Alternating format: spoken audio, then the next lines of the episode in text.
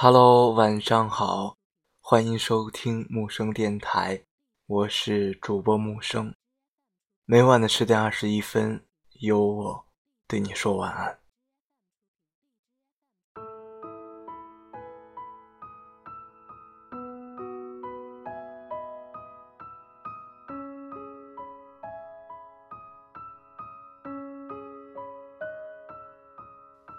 听淡期，很多人的脑海里不存在这个概念。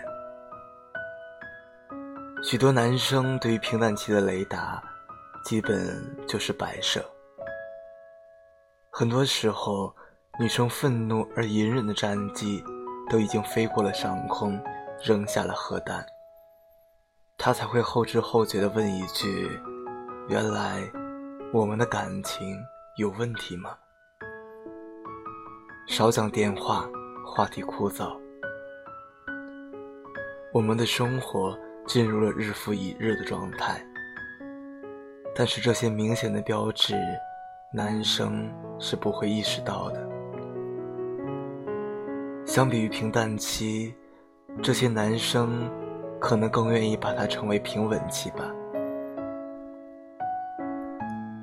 我有一个朋友，刚谈恋爱时。每天和女朋友腻在一起，可大概过了两三个月，他又重新和我们一起打球、打游戏。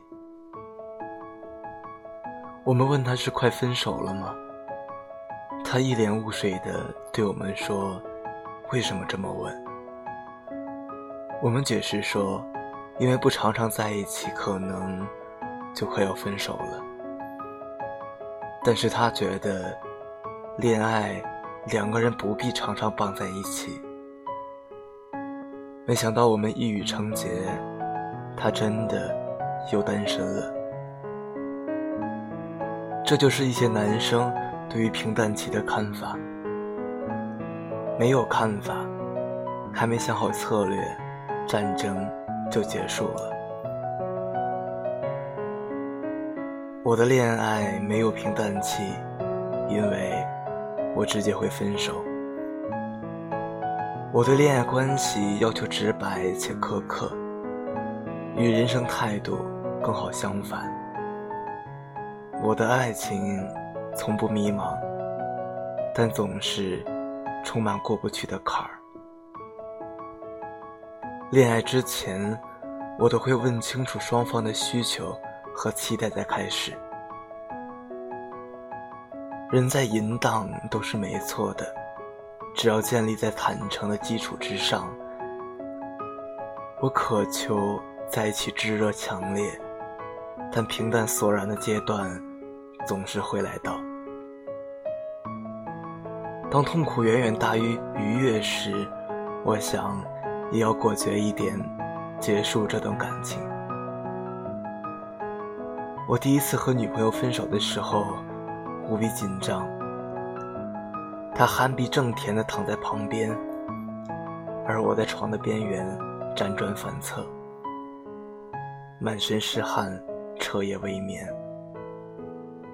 毕竟我们的解脱能力不一样，对爱理解不一样，心胸亦不一样。为了将感情隔离的伤害降到最低，我编了好多话。但一句也讲不出来，只能老老实实全盘托出。想到自己的自私与矛盾，边讲边哭。后来我恋爱时都会用尽全力，毫不保留，但分手时也学会了勇敢果断，绝不强求，因为我不想欺瞒。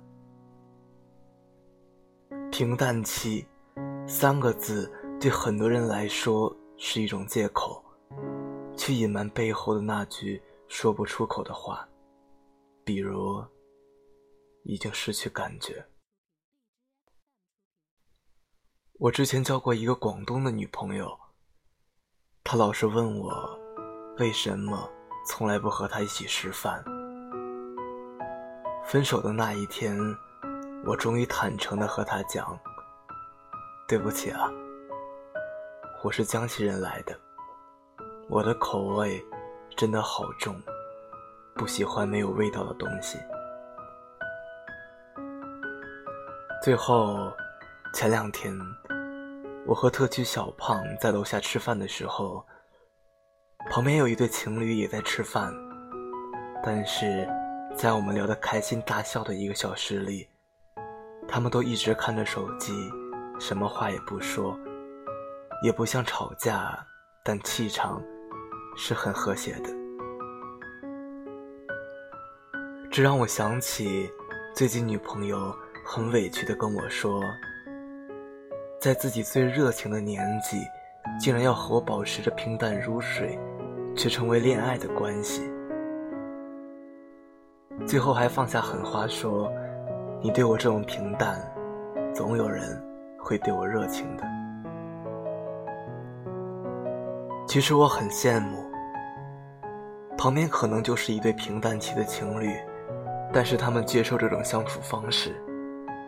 每次，我选择了假装这个平淡期并不存在的时候，女朋友委屈的和我哭诉种种我的落差，而我却无能为力到连抱着哄哄她说明天会更好的勇气都没有。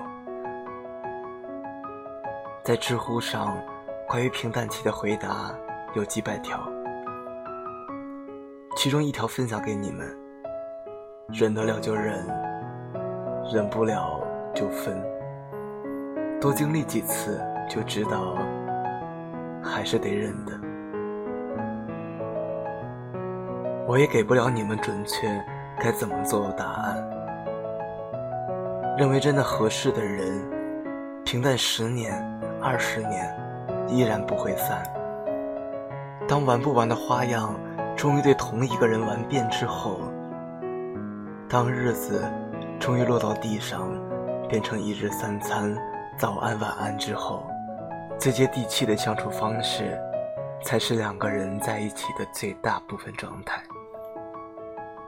无论你接受不接受，接不接受与这个人或那个人一起，最终的接受，都是无可避免的，因为这本来就是生活的样子。会有那个人，天生适合与你一起平淡。别怕孤独，有我爱你。晚安。